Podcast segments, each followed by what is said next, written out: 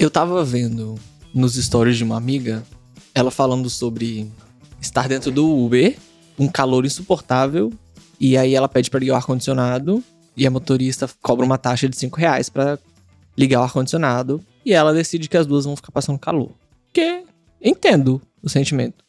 Isso, assim, chegar nesse ponto de estar tá tão precário, do motorista precisar cobrar uma taxa para ligar o ar-condicionado, e se submeter a ficar andando num calor de 35, isso era no Rio de Janeiro, 36 graus, sim, impingindo esse sofrimento, é porque a gente não para de produzir miséria, né? O resultado é isso. Não adianta a gente ficar revoltado e achando ruim que o Uber tá fazendo isso se a gente não para de produzir miséria.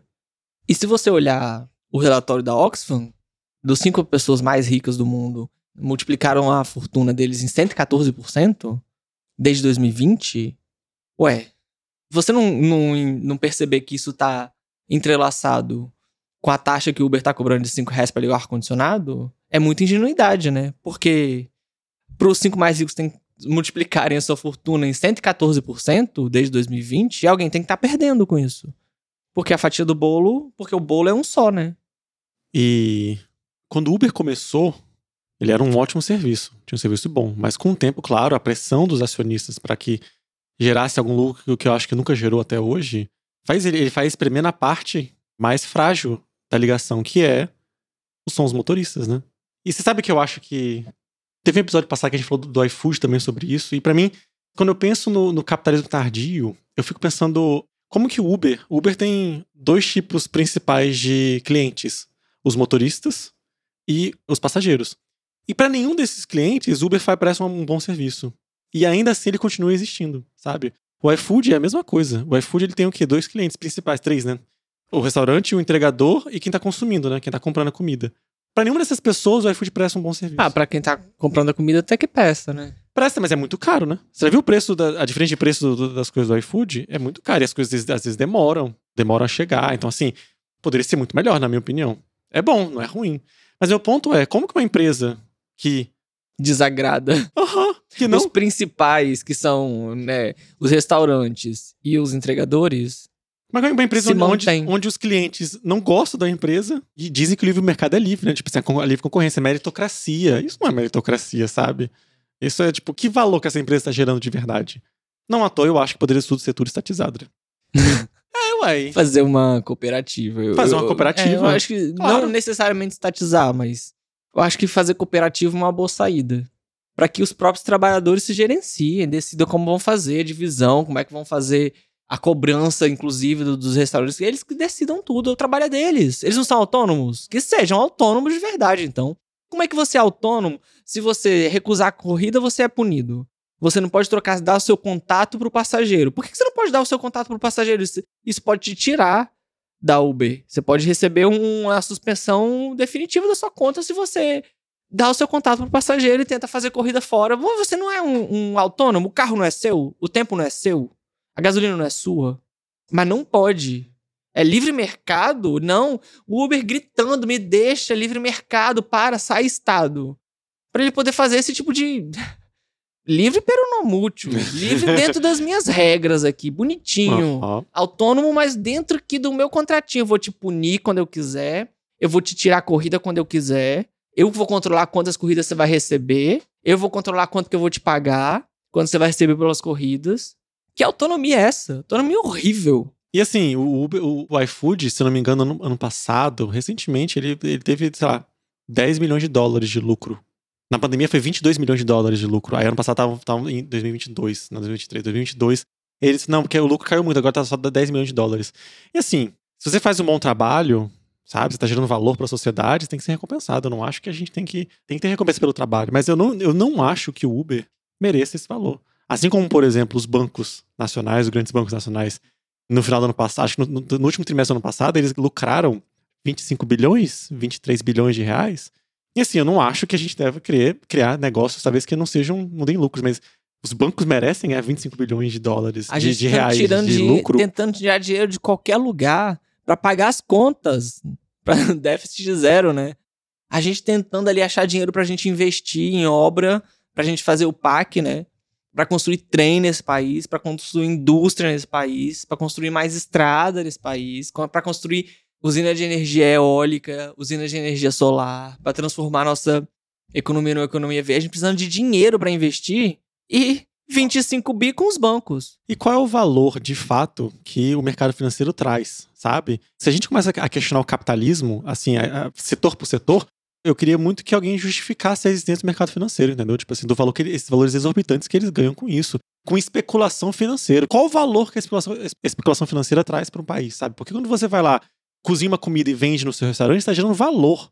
Agora, a especulação financeira é basicamente, olha, eu tenho muito poder, eu posso gerar. Porque quando você vê esses, esses, esses bilionários, né? Quando a gente vai ver, ver Elon Musk, é, essas coisas, igual você estava citando do- dos- dos bilionários que, que ganharam muito no, no ano passado e tal. Dinheiro para eles não tem mais o mesmo sentido que tem pra gente. Aquilo lá é poder. Dinheiro pra eles é poder. Porque eles têm dinheiro infinito, né? Do tipo assim, como é que eles vão usar. Né? Em breve a gente vai ter o, um trilhardário, né? Um É, em trilhão. 10 anos a gente pode ter o primeiro trilionário. Isso não é dinheiro, isso é poder. Essa pessoa tem poder. Porque o dinheiro pra ela não é irrelevante. Ela faz o que ela quiser. Ela compra, ela compra o mundo inteiro. Ela pode comprar um país se ela quiser. Ela compra um país e é o meu país agora, entendeu? Assim como a Elon Musk pode ir lá e comprar uma rede social usada pelo mundo inteiro e acabar com ela. Isso é poder, isso não é dinheiro. Não existe mais dinheiro. E como é que a gente aceita dar esse tipo de poder pra essas pessoas? Meritocracia, dizem, É. né? É, eles mereceram. É uma venda nos olhos. É. É você não enxergar o que tá obviamente diante da sua frente. Você tá entregando poder sem democracia, sem nada. Você não tá nem podendo votar, você não tá podendo nem dizer nada sobre quem é que vai ter aquela quantidade de poder e tomar aquela quantidade de decisões por você, que vão afetar a sua vida nos próximos todas, a sua vida inteira, o resto da sua vida. São essas pessoas para quem você está dando poder que vão decidir coisas. Você não tem nada a dizer. E você acreditando nessa fantasia de que é meritocracia, que ela chegou lá porque ela mereceu, porque ela fez por onde? Cara, é. Não, não existe. O mercado financeiro, pra mim, é um cassino, né? Assim, é uma coisa que você não consegue. Não tem. É muito difícil achar uma, uma, uma linha de uma coisa pra outra ali, do tipo assim, pra você. Quando você vai é, é, precificar alguma coisa, eles tentam trazer uma, uma- um verniz de que, não, a gente precificou isso, e, e, né, e essa empresa tá sólida, tá fazendo isso.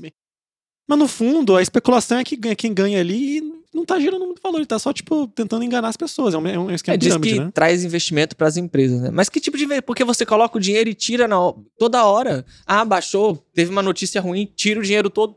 Ah, daí, mas não era investimento? Se era investimento, a empresa já usou para investir em coisas.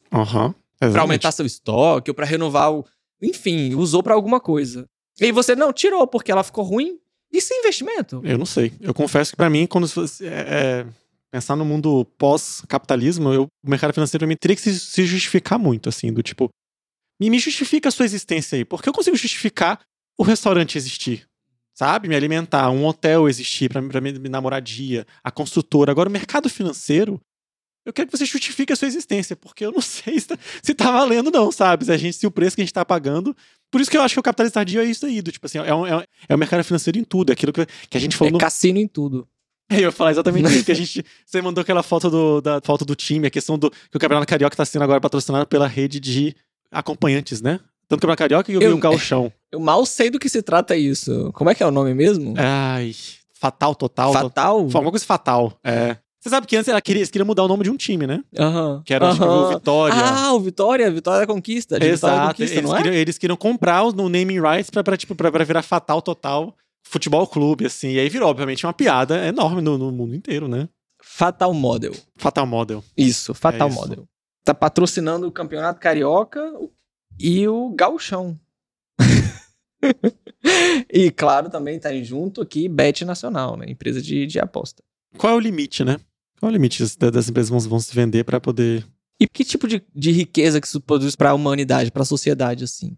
É você transfere o dinheiro da população brasileira que fica apostando nisso aqui pra uma empresa que nem aqui dentro está. Fuga de capitais. As pessoas falam, ah, não, porque se tomar essa decisão, os investidores vão sair do país, a gente vai perder fuga de. Isso aqui que é a verdadeira fuga de capital. É você tirar o dinheiro da gente, dos nossos trabalhadores que estão aqui apostando, viciados nesse jogo aqui, em apostar, pra sei lá pra onde. E um grande instrumento de fraude fiscal, né? Porque como é que você controla quanto que essa gente faz de dinheiro? Pra poder tributar e. Era pra ser ilegal no Brasil, né? É, era pra ser ilegal. era pra ser Brasil. Eles ilegal, acharam né? brechas. Eu, não- eu não- eu- eu confesso que eu não entendi ainda como que isso consegue continuar funcionando. Porque o governo tá taxando agora, mas peraí. Você tá taxando uma atividade ilegal, então Parece ela que é legal. é porque né? elas são constituídas, empresas são constituídas no exterior, então tudo bem. Não pode ser constituída no Brasil. Entendi. É uma brecha aí, né? Acharam um É, loophole aí. aham. Engraçado o governo no qual isso se alastrou, né? O governo que era pátria, família, moral, bons costumes. Aham, Aí aham. alastrou o quê? Pornografia, jogo de azar, cassino e pornô e puteiro espalhado pelo país. Essa é a cultura que o governo Bolsonaro É espalhou, porque é hipocrisia, né? Eles são muito, permitiu que se eles são espalhasse. muito hipócritas, é né? muita hipocrisia. É sempre a hipocrisia, né? Ai, eu nunca tinha visto essa associação, é muito bom.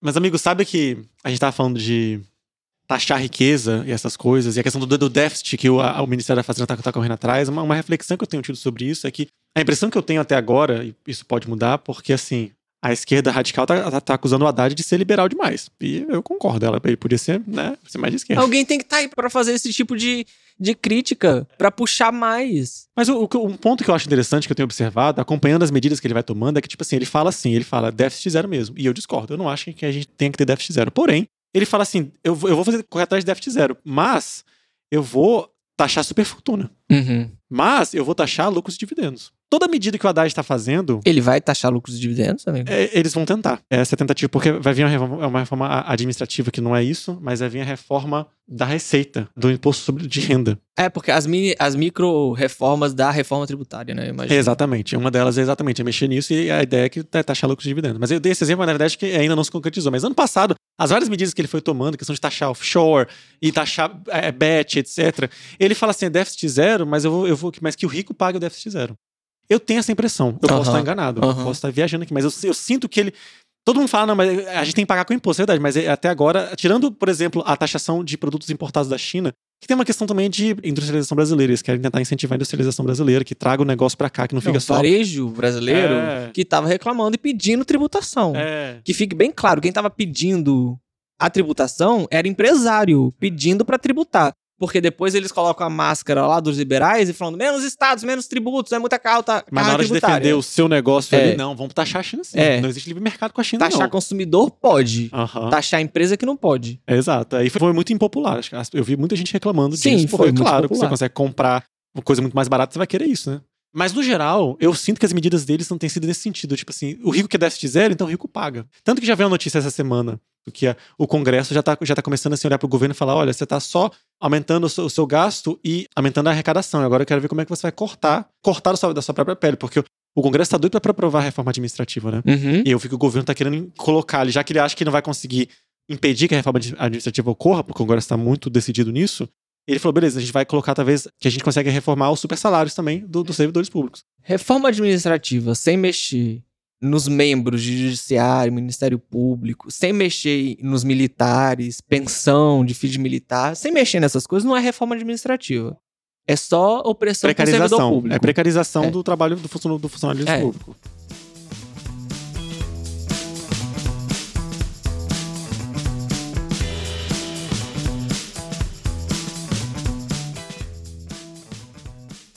Você quer falar de política internacional? Quer falar da eleição patética dos Estados Unidos no, É, no balde de pipoca? Eu queria falar de política internacional porque eu acho que esse ano vai ser um ano muito de muitas eleições e principalmente a eleição americana que é a que geralmente nos afeta bastante, né? E assim, fazendo um reflexo de olhando para trás oito anos atrás, que foi quando foi 2016, foi quando o Trump foi eleito, eu olho para o que está acontecendo hoje e assim parece que nada mudou, porque o Trump está liderando todas as, liderou agora, está tá liderando as primárias do Partido Republicano, já saíram pesquisas eleitorais colocando o Trump contra o Biden e ele está ganhando. Então assim, o que eu fico pensando muito é sobre como que a esquerda americana falhou em, em- em mexer nisso, né? Tem a esquerda na- na- nos Estados Unidos? É uma boa pergunta, né? É uma boa pergunta, né? Eu não ela, sei. ela não aparece muito, não, né? Exato, e ela não consegue. Porque eu, eu penso muito em, assim, como que o Trump continua relevante oito anos depois? Ah, quatro anos Você depois. coloca um Biden da vida, que ele faz exatamente a mesma coisa que tava todo mundo reclamando que não queria. Você fala, ah, é- é- as pessoas elegem o Trump porque elas estavam reclamando do establishment. Elas não queriam o que estava acontecendo até o momento do Trump. E elegem um doido como Trump pra tentar mudar tudo. Aí passa aquele período horrível com o Trump. E aí chega o Biden, não, volte pra gente. E aí faz a mesma coisa que era feita antes, que, eles, que a população lá já tinha dito. Não queremos isso aqui. Ou você governa diferente, ou vai ser o um maluco. É, não, e é, interessante porque o Biden tá tendo uma economia até relativamente boa. O desemprego tá baixo, uhum. sabe? Mas ainda assim as pessoas não estão satisfeitas. Elas ainda assim elas não conseguiram se converter. E eu culpo a esquerda porque, assim como no Brasil, qualquer, a esquerda em qualquer, em qualquer país, para mim uma, da, uma das grandes responsabilidades da esquerda é criar uma utopia, criar um sonho para as pessoas, para as pessoas, as pessoas sonharem, sabe? Para terem o horizonte, para olhar assim, não, esses daqui, olha só, nós vamos construir um, um, um país melhor, uma coisa melhor. Os Estados Unidos, para mim, eles não conseguem fazer, eles estão, eles estão completamente engessados, né? Eles estão muito engessados, eles não conseguem sair daquela mentalidade deles ali, do formato de democracia deles, que eu já não acho que é, é do balde de pipoca, que pra mim é uma, é uma boa metáfora, é um formato de democracia que eu não sei se a bipolaridade até, sabe? E... e... as pessoas têm a audácia de falar de urna aqui, aqui no Brasil, né? De urna eletrônica. Não que não se possa criticar a urna eletrônica, tá? Eu acho que a gente pode criticar, deve, para melhorar, não para tentar voltar ao balde de pipoca. Eu concordo. Eu concordo. E assim, pensando, por exemplo, a questão da, da guerra no, da Palestina e Israel, que está se alastrando um pouco no, no Oriente Médio, o Trump, por exemplo, ganhando, a gente não sabe, mas né, parece que pode ganhar, ele fala que quer tirar os Estados Unidos da OTAN. E tirar os Estados Unidos da OTAN significa que a Europa precisa se fortalecer, porque a, a, já existe muitas falas na Europa de voltar exército nos países europeus para poder contra-atacar a Rússia, enfim, influência ali.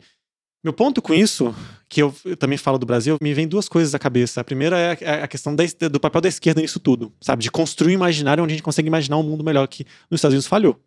Porque nós estamos em 2024, anos de eleição de presidente, e o Trump tem chance reais de ganhar. O Trump não foi preso, né? O Trump não teve sujeitos de políticos caçados.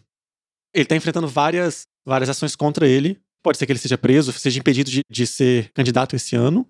Mas o problema que, que eu vejo, por exemplo, é que é um ano de eleição. É muito difícil você não, não, não, não suspeitar de uma prisão de um político em ano de eleição. Parece muito político, claro. Como é que você justifica uma prisão que não seja política num ano de eleição? Com um candidato que tá na frente, que foi o que aconteceu com o Lula, por uhum, exemplo, né? Uhum. Eu acho que assim, independente ele tá deitando de quem for, e rolando nessa. É claro, ele tá fazendo de tudo para postergar o máximo possível. Quanto mais próximo da eleição, mais difícil politicamente vai ser de votar de impedir a candidatura dele. Exatamente, prendê-lo, né? De prendê-lo. Exato. Uhum. Eu acho que, por exemplo, no Brasil, o TSE agiu de forma muito rápida de impedir que o Bolsonaro possa se candidatar. Eu acho Sim. que isso foi uma. Porque tem que ser com uma bola tá dentro. fresco. É claro. É claro. Eu esperava que o Bolsonaro já estivesse preso. Ele não está preso ainda. Eu, enfim, tem seus cálculos políticos para que isso não aconteça. Mas torná-lo inelegível já foi uma. Já, a gente já desviou do caminho que os Estados Unidos foi, que é onde o Trump está em 2024. Isso, esse cenário não existe no Brasil mais, onde o Bolsonaro pode, por algum motivo, eu acho, né? Assim, a gente nunca sabe, mas.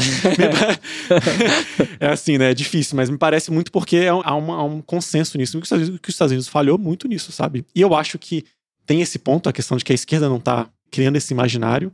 O que eu queria pegar o gancho que você deixou aí na sua fala é a Europa pensar em se remilitarizar, né? Agora, no momento desse, os recursos são escassos.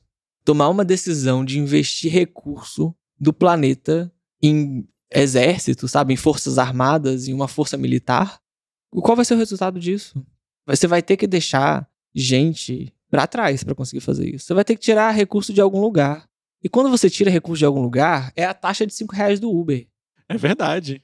É verdade. É as pessoas agora revirando lixo na Argentina. É verdade. Quando você tira de recursos de algum lugar, são essas pessoas que vão pagar. E aí depois vão reclamar. Ah, porque imigrante, crise de imigração aqui na Europa. Ah, criminalidade não para de aumentar. Ué, vocês estão produzindo miséria. Vocês vão querer o quê como resultado? E a extrema-direita nadando de braçada, né? De braçada. De braçada. Porque se apresenta como a doidona que vai ter resposta para tudo. Exato. Exato, porque é isso Fazer diferente de tudo que é. tá aí. Eu gostaria muito que o Brasil, nesse contexto, que a gente, assim, eu acho que a gente tá no bom caminho no Brasil. E eu gostaria muito que, e eu falo isso não para esse ano, mas para os próximos anos, né? Comento que a guerra no Oriente Médio pode estar se alastrando. Eu, eu queria muito que o Brasil ficasse longe disso, sabe? Eu acho que a gente consegue muito a nossa independência aqui. A gente tem que só lutar muito para que, que a extrema-direita não volte a crescer no país. O problema, eu acho que, pensando aqui, talvez a esquerda estivesse errando em não se radicalizar. Porque a extrema-direita se radicalizou e conquistou as pessoas. Porque essa radicalização mostra um cenário assim: não tá ruim? Você não tá achando que tá ruim? Eu vou fazer tudo diferente que tá agora. E nem apresenta a solução, nem diz o que, que é que vai fazer diferente, né? No caso louco do, da Argentina, ainda falou o que, que ia fazer, deu algumas pistas, né? Mas no caso de gente como Bolsonaro, Bolsonaro não tinha nem projeto de governo. Só fala, vamos fazer diferente de tudo que tá aí. E funciona. Por que, que a esquerda não pode chegar aqui e olha, eu vou fazer tudo diferente do que tá aí?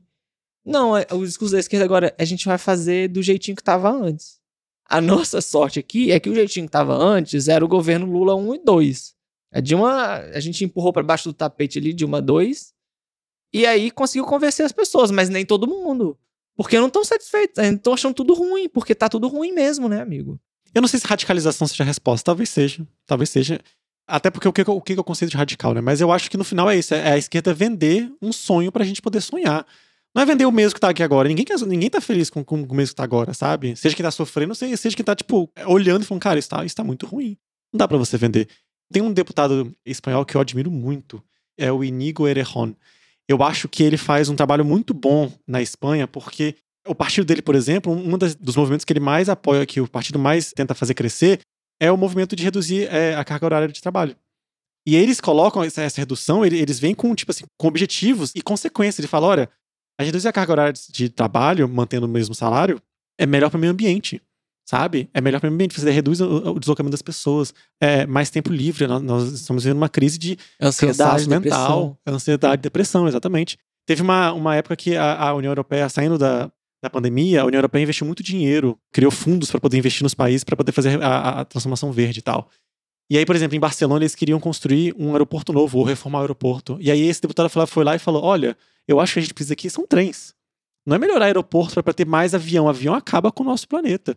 Trens são, são a forma que, apesar de poluente, proporcionalmente, eles são muito melhores. Tipo assim, eu gosto de vender esse tipo de, de, de percepção, sabe? Uma vez ele escreveu um artigo que me ficou muito na minha cabeça, que foi exatamente o que você acabou de falar sobre a esquerda no poder. Ele fala assim: a esquerda no poder parece que está naquele apartamento onde você não, não pode fazer nada. Do tipo assim, você tem que conservar tudo, você não pode. A, a direita, quando entra no poder, ela, ela sai, pega uma, uma picareta e, e destrói o apartamento inteiro. A esquerda não, ela fica cheia de não me toques. Ela fala: não, eu não posso mexer aqui, não Tem posso que mexer botar aqui. plástico no sofá. Tem que botar plástico no sofá. Eu achei essa metáfora incrível, porque é exatamente isso. De uma certa forma, eu acho que é porque é um sistema que não é voltado para a esquerda. A esquerda, ela, ela sempre. é, Eu acho que eu vejo no Lula muito isso, né? O Lula, ele tenta. A gente já conversou um pouco sobre isso. Ele tenta fazer o que o, movimento da, da população permite, né? O que, a, o que a consciência política pública permite. Ele não consegue sair muito daqui dali e ele, ele não tenta. Porque se ele tentar, a Dilma sofre um golpe, né? A pessoa sofre. a- O, o, o sistema vai lá e acaba com ele, né? Mas assim, um, eu acho que como população, num- numa democracia, a gente tem que sonhar mais e mexer mais nesse apartamento para dar essa munição para poder criar esse, essa fala. E eu acho que os políticos têm que ter uma. puxar mais isso, né? Tem que trazer mais isso, né? Sabe uma coisa que eu queria que a gente vê se desse uma olhada? Eu tava pensando que. Eu tava lendo sobre essa taxa de desemprego baixa nos Estados Unidos, lendo que parece. Não sei se é o Banco Central, mas assim. As forças políticas querendo aumentar a taxa de desemprego, porque acreditam que essa taxa de desemprego baixa é, Causa inflação. inflação. Uhum, uhum. É porque, assim, a única ferramenta que a economia atual conhece para baixar a inflação é aumentar a taxa de juros. Aumentando a taxa de juros, você torna o dinheiro mais caro. Então, quando você torna o dinheiro mais caro, um, por exemplo, nos Estados Unidos, onde a taxa de juros estava zero, agora ela está 2,5%, muitas empresas deixam de existir. Muitas empresas que investem param de investir porque aquele negócio já não faz mais sentido, o retorno não vai ser o mesmo. Então, ao reduzir esse investi- esse investimento, as pessoas investem menos, cria mais desemprego, e os preços, teoricamente, tendem a baixar. Porém, é uma das medidas mais injustas que existem, obviamente. Porque quem está pagando o preço da inflação não são os donos de empresas, não são os capitalistas. É o pobre que trabalha naquele emprego que vai perder aquele Vai emprego. perder o emprego. Exatamente. A inflação, via de regra, é um processo de criação de mais desigualdade. Porque quem tem capital, quem tem poder, não perde. A inflação não afeta essas pessoas. A inflação afeta a pessoa que está lá contando centavos para conseguir comprar coisas no supermercado, entendeu? E aí, por exemplo, há muitos economistas nos Estados Unidos, por exemplo, que criticam a atuação do Fed, né, o Banco Central deles, achando que aumentando as taxas iria resolver o problema da inflação. E aí, tipo, hoje já está muito claro que a inflação nos Estados Unidos ela voltou para dentro da meta.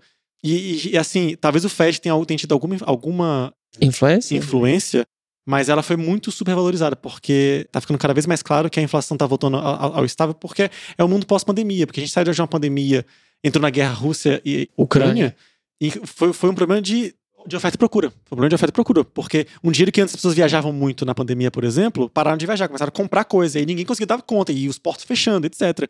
E a coisa está se normalizando e a inflação está caindo.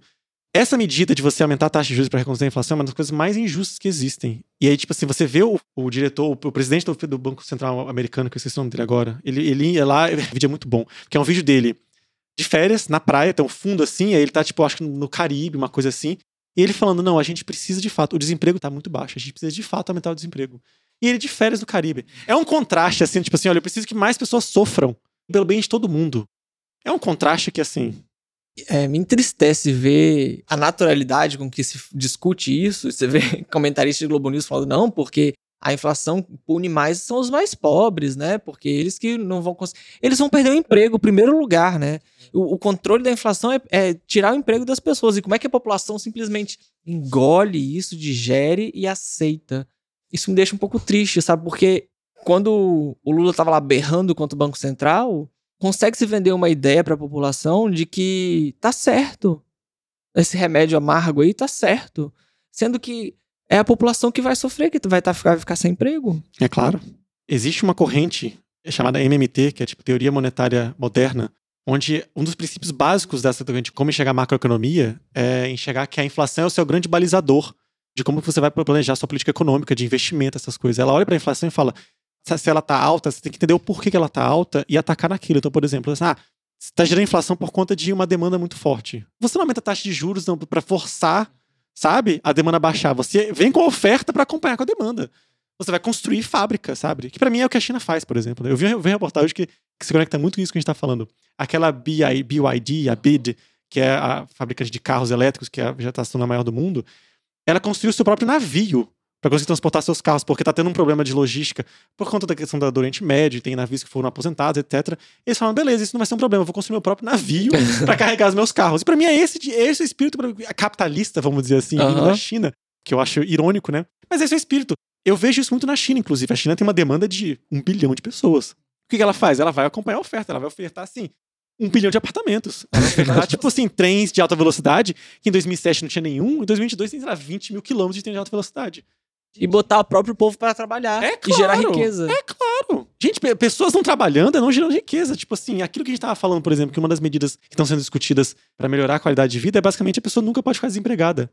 O Estado vai lá e, e fala: beleza, você perdeu o emprego na, na, na iniciativa privada, vem cá que tem uma obra para você fazer, tem uma, uma, uma, uma obra pra você gerir, tem um trabalho pra você. A gente vai, Tem uma vai, fiscalização para você fazer. Uma fiscalização, uma burocracia, uma administração, uma contabilidade. A gente vai fazendo essa. Tem essa, censo para você fazer, tem. Que seja vai te dar um emprego para você gerar, continuar gerando valor e você, obviamente, continuar ganhando, ganhando dinheiro e continuar é, vivendo a sua vida e pagando pelas suas contas, né? Então, assim, quando os, os americanos, é, principalmente os eleitores do Trump, né, são contra a imigração.